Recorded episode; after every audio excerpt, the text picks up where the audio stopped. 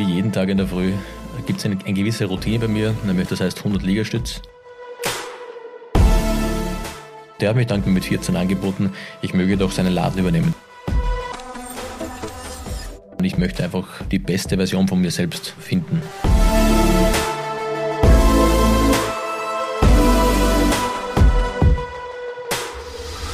Hallo und willkommen zu White Raven. Ich bin Michael Kramer und in dieser Reihe spreche ich mit Menschen, die es an die Spitze geschafft haben.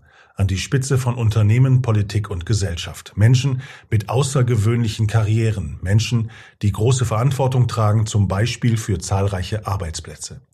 Bei meiner Arbeit begegne ich solchen Persönlichkeiten praktisch täglich. Sie lassen sich von unserem Team beraten, helfen und inspirieren. Und so unterschiedlich diese starken Charaktere auch sein mögen, am Ende sind sie alle Menschen. Mit Wünschen und Ängsten, Hoffnungen und Träumen, sie erleben Sieg und Niederlage, Euphorie und Enttäuschung. Und genau darum geht es in dieser Reihe White Raven. In dieser ersten Folge spreche ich mit Günther Helm. Er ist CEO von Müller und damit Chef von rund 900 Drogeriemärkten mit 35.000 Mitarbeiterinnen und Mitarbeitern in Europa. Günter Helm ist erst Anfang 40, aber hat bereits eine steile Karriere hingelegt. Er ist so ein bisschen der Prototyp des modernen, erfolgreichen Managers. Jung, sportlich, smart, fokussiert und dabei ein wirklich netter Kerl. Ich spreche mit ihm über seinen Charakter, seine Karriere und über bewaffnetes Bergsteigen. Hallo Günther, ich freue mich, dass du da bist. Hallo Michael. Günther, wenn ich dich so sehe, gut aussehend, rank und schlank, dann stelle ich mir die Frage, hast du heute schon Sport gemacht? Und vermutlich hast du, richtig? Ja, wie jeden Tag in der Früh gibt es eine, eine, gewisse Routine bei mir, nämlich das heißt 100 Liegestütz. Habe ich vor Jahren damit begonnen, aus einer Wette heraus. Und egal wie spät es ist, das passiert jeden Tag in der Früh. Ja. Ernsthaft? Ernsthaft, ja. Zweimal 50. Das sind nicht auf einmal. Nach Adam Riese 36.500 Liegestütz pro Jahr. So ist es, genau. Warum tust du dir das an? Ich bin gern fokussiert. Ähm, genauso auch, warum fasten Menschen? Ähm, weil sie einfach versuchen, sich selbst zu challengen. Ähm, und wenn man quasi eine gewisse Routine hat, merkt man, bei vielen kleinen Schritten, die man tut, kommt man langfristig ein schönes Stück weiter. Und genauso ist es auch bei den Liegestützen oder auch beim Laufen. Ähm, wenn du einmal beginnst, ähm, eine Routine zu entwickeln, wie Zähneputzen, äh, hast du über eine lange Zeit die Garantie, dass deine Zähne gesund sind, hast du beim Laufen die Garantie, dass du irgendwann mal einen Marathon laufen kannst. Äh, und Liegestütze helfen einfach der, sag ich mal, der gesamten Muskulatur, wenn du viel sitzt, also dass du aufrecht bleibst, dass dein Rücken äh, problemlos funktioniert. Ähm, und ja, es macht auch Spaß. Es ist dann ein gewisser Wettbewerbsaspekt mit Freunden auch. Also hat mehrere Aspekte, aber hauptsächlich eigentlich, um fokussiert zu bleiben. Mhm. Aber jeder kennt das. Man nimmt sich etwas vor, schafft es zwei, drei, vier, fünf Mal und dann kommt der innere Schweinehund. Wie besiegst du den?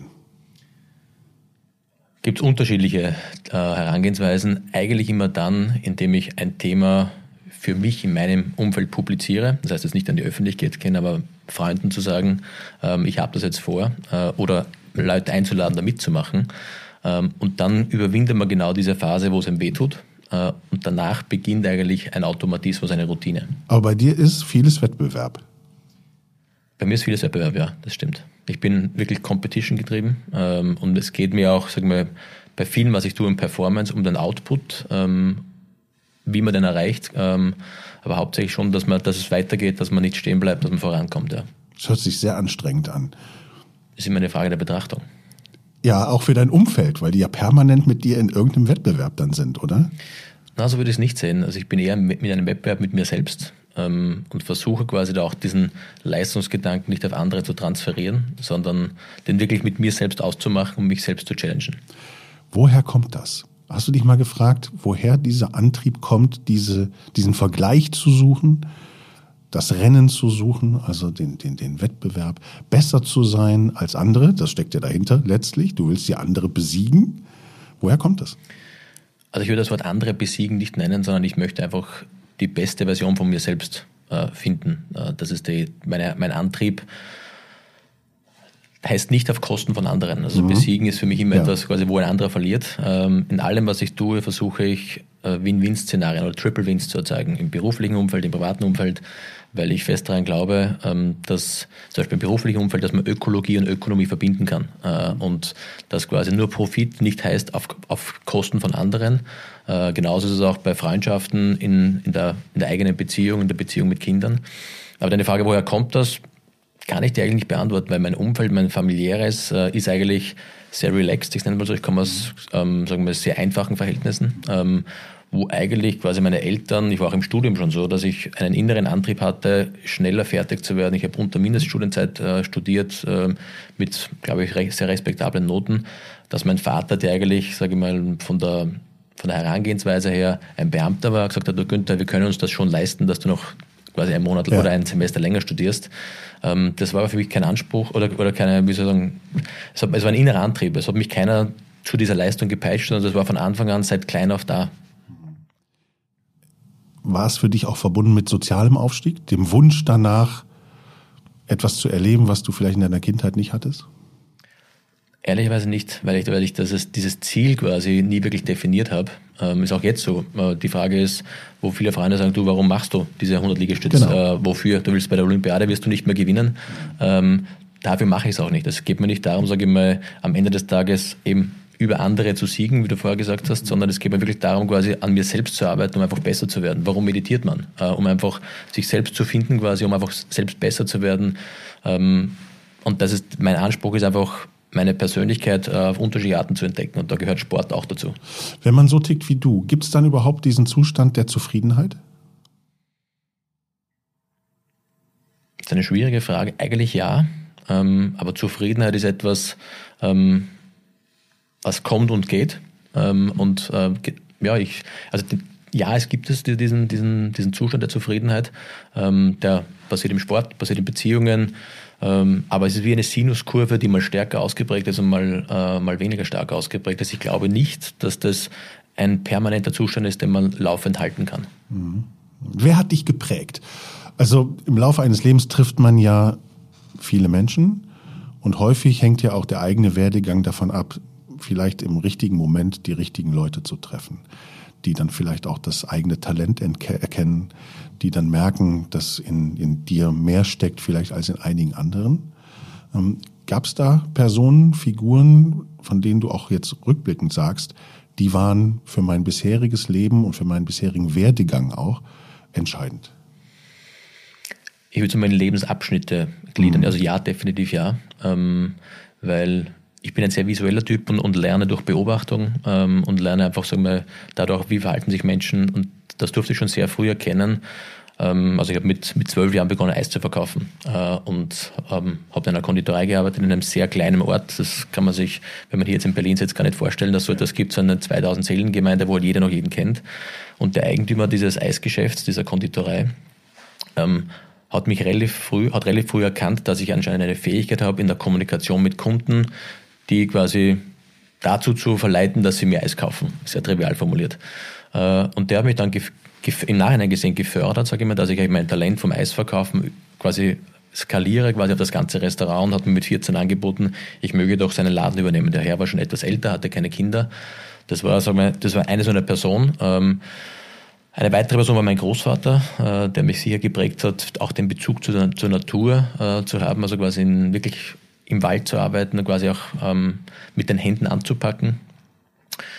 Eine weitere Person, eher aus dem sportlichen Umfeld, Fußballtrainer, ähm, wo auch das Thema Team, äh, Zusammenspiel im Team für mich ganz entscheidend war. Und eine Person war, die mir immer wieder in, sich in Erinnerung ruft, ist, äh, sich die Frage zu stellen, welchen Standpunkt hat man, weil der Standpunkt äh, oftmals ja auch ähm, vom Standort abhängig ist. Äh, und das war in meiner Studienzeit in Cambridge, ähm, wo ich zum ersten Mal erkannt habe, also ich habe in Österreich Jura studiert und äh, konnte mir dann, sage ich mal, im Rahmen eines Leistungsstipendiums ein Sort Sommersemester in, in Cambridge äh, organisieren und leisten, zum Glück. Und da habe ich gelernt, in einer kleinen Gruppe zu studieren mit nur zwölf Studienkollegen ist ganz ein anderes, ganz eine andere Experience wie mit 200. Und dieser Professor hat es geschafft, quasi im Rahmen von einem International Private Law Case am 16 Uhr am Abend bei, bei Tea, äh, zur Tea Time bei ihm zu Hause eine Flasche Rotwein aus dem Keller hochzuholen und eine sehr teure französische Rotweinflasche und hat also beigebracht, anhand von diesem Glas Rotwein, das wir gerade konsumieren, diesen Fall mit uns zu besprechen. Also im Sinne von ein englischer Lord hat dann hat quasi Wein gekauft, den transportiert und die, die, die Ware ging unter, sehr verkürzt formuliert. Ähm, und da habe ich zum ersten Mal quasi für mich realisiert, dass Theorie und Jura ist ja per se ein sehr theoretisches Fach, eine brutale, einen brutalen Bezug zur Realität hat. Und ähm, diese, dieses Faszinieren für ein Thema, das dann das zu 100 Prozent aufgeht in einer Thematik, löst Leidenschaft aus. Und wenn Sie etwas mit Leidenschaft betreiben, egal was es ist, gibt es den Faktor Zeit und den Faktor Arbeit, Work-Life-Balance nicht mehr, sondern man ist de facto glücklich. Ja. Ähm, Nochmal kurz zum Thema Eis verkaufen, weil ich habe mit 16 angefangen, Eis zu verkaufen. Nicht in einem kleinen Dorf, sondern in Düsseldorf. Hat auch ein Dorf am Ende. Ja, richtig, auch ein Dorf, das sagen die Kölner vor allen Dingen.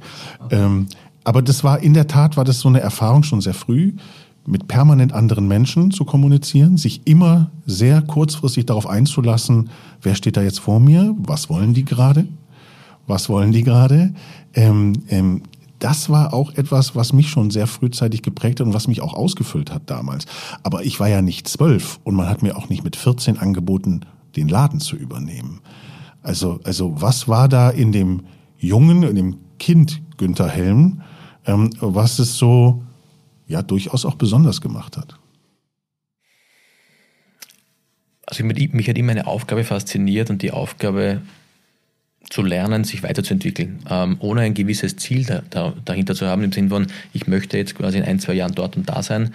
Äh, dieses Thema, ich hatte in der, in der Vergangenheit mir, jetzt in der Reflexion stellt man das natürlich fest, nie bewusst ein Ziel gemacht, ich möchte mal diesen Laden übernehmen. Ich wollte eigentlich im Moment eigentlich einen guten Job machen. Ich wollte im Moment, sage ich mal, in dem Fall Eis verkaufen, glückliche Kunden haben, selbst dadurch quasi ähm, eine Befriedigung erleben, weil man einfach eine, eine Situation generiert, man schafft Freude. Ähm, auf der einen Seite der Unternehmer freut sich, weil er gut Eis verkauft, der Kunde freut sich, weil er ein leckeres Eis bekommt. Eis ist ein schönes Produkt, ne? Genau, macht ja. eigentlich alle, macht Spaß, macht Spaß und ja. macht eigentlich alle glücklich. Und da sind wir wieder beim Thema Win-Win. Äh, und ja, so ist das für mich so ähm, gewachsen und entstanden ohne klares Ziel eigentlich. Du warst dann schon mit 30 CEO der Aldi Swiss. Also der Schweizer Aldi-Tochter mit 30. Ähm, der Mythos besagt, Aldi ist eine harte Welt, schwierig. Ähm, man muss schon wirklich top sein, um dort Karriere zu machen. Dann sind allerdings die Chancen auch sehr groß. Nimm uns doch mal mit in diese Welt der, der Discounter und in, der, in diese Welt, in der du dann äh, unterwegs warst. A, wie, wie bist du das geworden und wie, wie war die Zeit bei Aldi? Also Aldi ist ein faszinierendes Unternehmen, ähm, weil sie erkannt haben, das ist eigentlich der Gründervater, der Herr Albrecht, von Anfang an erkannt, wenn du Verantwortung delegierst, entteilst du, befähigst du Menschen, über sich hinauszuwachsen. Äh, und aus meiner Sicht hat Aldi das perfekt systematisiert, Menschen quasi junge Talente, die leistungswillig sind, an sich zu binden, frühzeitig mit Verantwortung auszustatten. Da geht es wirklich um Führungsverantwortung ähm, nach relativ kurzer Einarbeitungszeit und Verantwortung eben über Menschen. Und dieses Bewusstsein zu haben, ich verantworte jetzt sechs, sieben, acht, neun, zehn Filialen, die jeweils ausgestattet sind mit 20, 30 Mitarbeitern, mit all den Themenfeldern, die daran angeschlossen sind, führt dazu, dass du entweder quasi mit der Aufgabe wächst äh, und unweigerlich besser wirst ähm, oder dass die Aufgabe irgendwann für dich zu groß wird. Ähm, und diese Einstiegsposition bei Aldi war Bezirksleiter. Äh, das habe ich 2003 diese, diese Aufgabe angenommen, was für mich ein sehr brutaler Schritt war, weil ich war ja eigentlich am Weg zum Juristen. Ich habe eine, eine juristische Ausbildung hinter mir, war eigentlich dabei, Anwalt zu werden, war im Deutschland heißt Referendariat. Mhm. Ähm, und auch für mein Umfeld war das eine Katastrophe. Der switcht und jetzt geht er vom hoch angesehenen Anwaltsjob, dann geht er zu Aldi, ja. wo man die Tüte umdreht, quasi damals noch in Österreich, ja. und so, sich fast ein bisschen geschämt hat einzukaufen. Das hat sich mittlerweile massiv äh, verändert. Der, der Imagewandel ist ja vollzogen, schon vor Jahren. Durfte ich auch ein Teil davon sein. Ähm, aber für mich war ganz entscheidend das erste Gespräch, das erste persönliche Interview, das ich bei Aldi hatte. Das war natürlich nicht mit irgendeiner Person aus dem, aus dem Personalwesen, sondern der jeweils zuständige Regionalgeschäftsführer führt das Vorstellungsgespräch mit dem potenziellen Kandidaten. Und die erste Aussage war, meine Aufgabe ist es, meinen Nachfolger zu finden. Hat der, dieser Geschäftsführer damals zu mir gesagt und es hat mich echt imponiert, ähm, diese, diese langfristige Sichtweise, dieses Also nach dem Motto, er hat dich angeschaut unter dem Aspekt, Genau. kann der mich hier mal genau. Also ersetzen. Der, der hat mich ange sagt wahrscheinlich- aber nicht unter dem Aspekt der Bedrohung, nach dem Motto, Genau. wird der mir gefährlich. Genau so ist es. Genau so ist es. Und das war für mich ein, ein wahnsinnig spannender Mindset, zu sagen, ich suche jemanden, der zwar als Bezirksleiter beginnt, von der Hierarchie äh, einige Stufen darunter, aber perspektivisch suche ich jemanden, der eigentlich meinen Job macht. Äh, und dieses Thema, sich, sagen wir sich so aufzustellen im Management, äh, sagen wir so langfristig zu denken, hat mich von der Sekunde Null an fasziniert.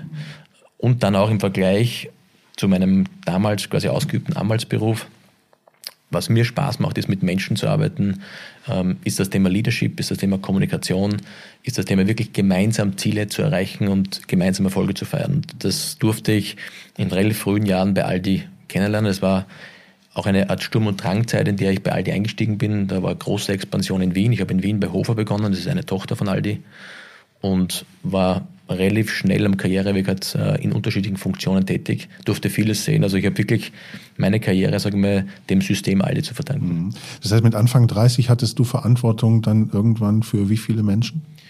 In der Hofer-Gruppe sind es weit über 25.000. Ja. Mit Anfang, Mitte 30. Genau, Anfang 30, ja genau. Was macht das mit jemandem in so jungen Jahren, so eine Verantwortung zu haben? Das ist ja auch noch, ehrlich gesagt, in meiner Generation jedenfalls, als das Universitäre noch nicht so verschult war wie heute, ähm, war das ja immer noch eine Zeit, man hat ja teilweise damals noch gesagt, also wenn du mit 30 mit dem Studium fertig bist, dann ist das alles noch in Ordnung. So, da warst du schon in einer Position, in die die wenigsten ja überhaupt kommen. Ähm, was hat das mit dir, was hat das mit dir gemacht? Wie hast du das auch für dich gemanagt regelrecht? Also für mich ist generell vielleicht ähm, das Thema Alter nie eine Benchmark, ähm, wie ich mich fühle, wie ich mich, in, wie ich mich selbst sehe. Also ich habe mir das Thema, jetzt bin ich 30 und bin auf einmal CEO oder in Österreich als Generaldirektor von dieser großen Company, ähm, war für mich nie das Thema. Es hat sich irgendwie richtig angefühlt. Äh, und vor dem Hintergrund, ähm, man, klarerweise wird man reflektierter, weil man, man stellt fest, das Umfeld reagiert auf einen anders. Selbst ist man ja nach wie vor der gleiche. Und ähm, ich nehme für mich in Anspruch, sehr authentisch zu sein ich glaube, dass das auch eines meiner äh, Erfolgsrezepte ist. Also ich immer der gleiche bin, egal mit wem ich spreche, ob es ein CEO ist, ob es der Eigentümer ist oder ob es die Kassiererin ist. Ähm, aber man merkt schon aufgrund der veränderten Position und der Wahrnehmung der Position in der Öffentlichkeit, dass das Umfeld auf einen anders reagiert. Und da wird man wird einem zum ersten Mal bewusst, äh, man ist jetzt quasi nicht ein, sagen wir mal, man kann sich nicht mehr so frei bewegen, äh, weil alles, was du tust, wird beobachtet. Und einer meiner Grundsätze heißt ja Führen durch Vorbild. Äh, Und ich verlange nie von Mitarbeitern etwas, was ich selbst nicht bereit wäre zu tun. Das bekommt dahingehend eine andere Dimension, weil natürlich jeder Schritt äh, genau beobachtet wird von deinen Mitarbeitern. Wenn du einen, einen Raum betrittst, wem hast du Blickkontakt, wem gibst du die Hand, wem begrüßt du. Ähm, das heißt, es ist ähm, noch viel mehr Bewusstsein notwendig über all das, was man tut. Das kann anstrengend sein, ähm, aber es ist ganz entscheidend auch, dass man das für sich mal reflektiert hat. Wenn man dich, wenn man dich hört, äh, Günther, kann man, denke ich, den Eindruck gewinnen, da sitzt der perfekte Mensch vor einem.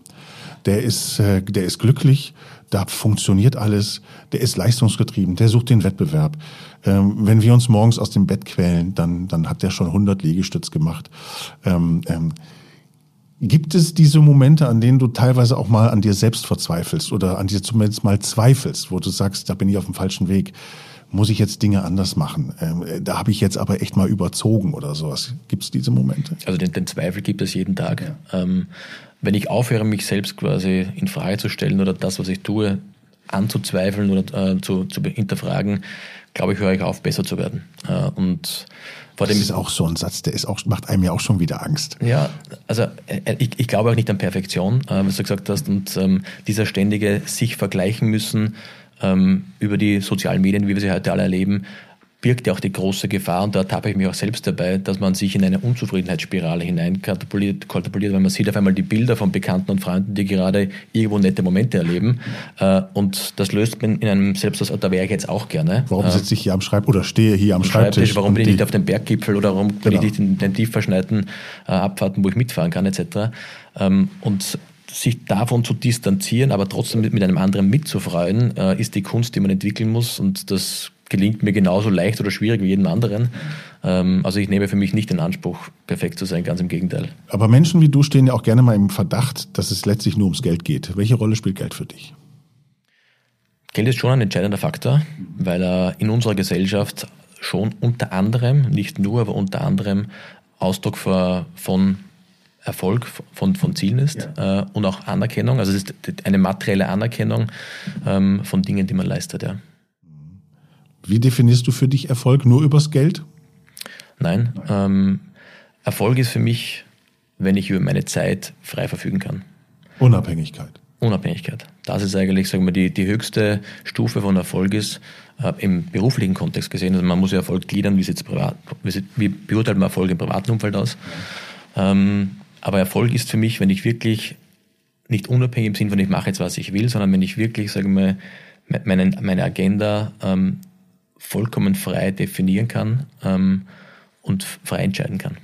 Du bist 2019 zu Müller gegangen. Genau.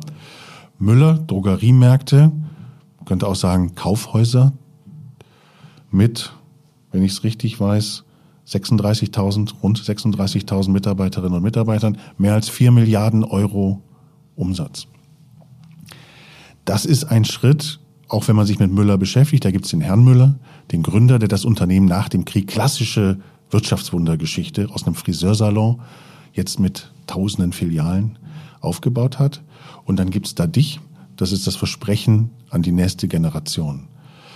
Wie hast du dich dann in diesem Umfeld neu eingelebt? Also dieser Wechsel von aus der Aldi-Welt, grob gesagt, jetzt in diese Welt. Wir sind weiterhin im Einzelhandel, im stationären Einzelhandel, groß, viele Mitarbeiterinnen, Mitarbeiter. Aber trotzdem, wie war dieser Wechsel für dich? Wenn ich ein bisschen ausholen darf, ist es für mich ein bisschen eine, für mich eine Wiederholung der Geschichte. Damals, wie ich von, meinem, von meiner Anwaltsausbildung zu Aldi ging, hat mein gesamtes Umfeld ähm, die Hände bei den Kopf zusammengeschlagen und gesagt, wie kann man nur quasi diesen sicheren Weg verlassen, der ja vorgezeichnet ist, dass es am Ende des Tages ja wunderbar ausgehen wird.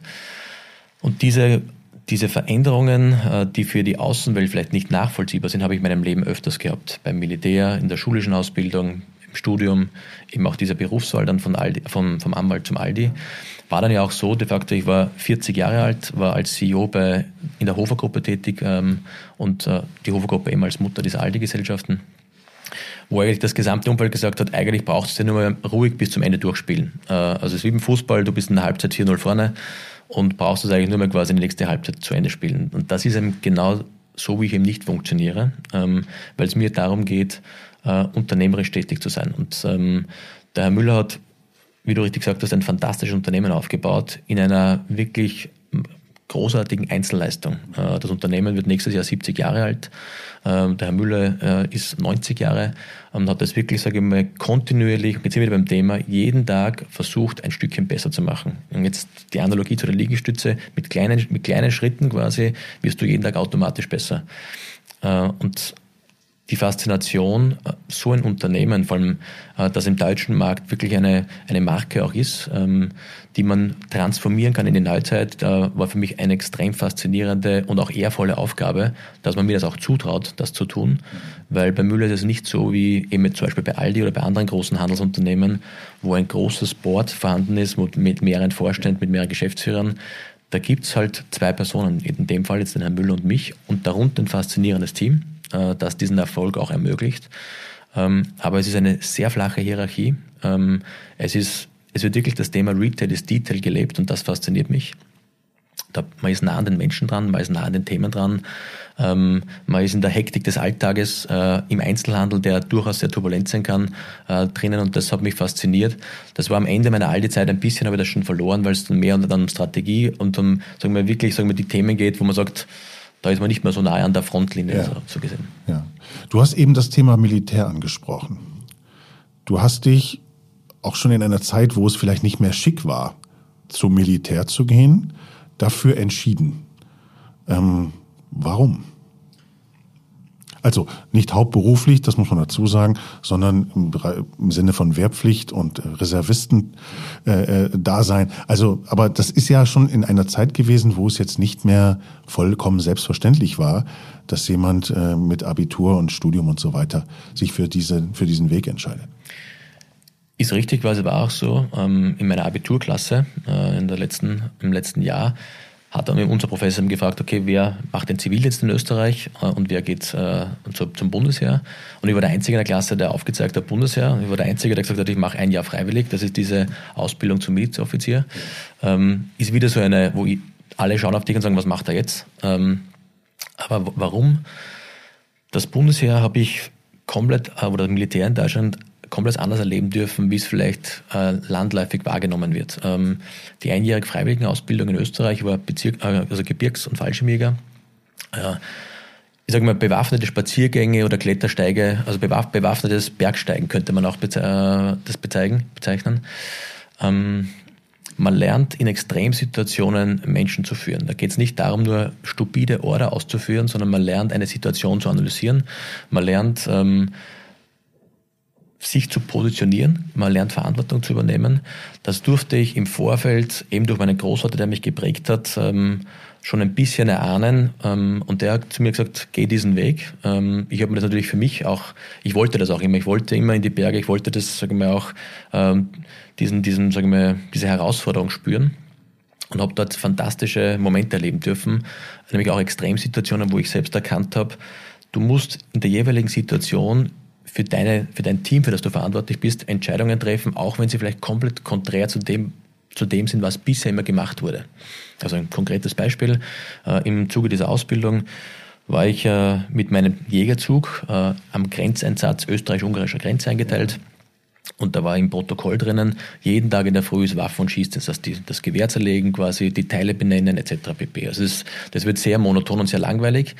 Äh, und ich habe festgestellt, dass in meiner Gruppe einige Personen von der Schulausbildung so waren, und das ist auch leider in Österreich, äh, also eigentlich beschämend, dass das in, in Mitteleuropa noch möglich, äh, noch möglich ist, dass die nicht wussten, sage ich mal, wie, heißen, wie, heißt, wie heißt der Regierungspräsident von Österreich oder der Bundespräsident? grenzt Österreich ans Meer, ja oder nein? Wo man eigentlich sagt, das ist, das ist die Geografie, die lernt man in der Volksschule.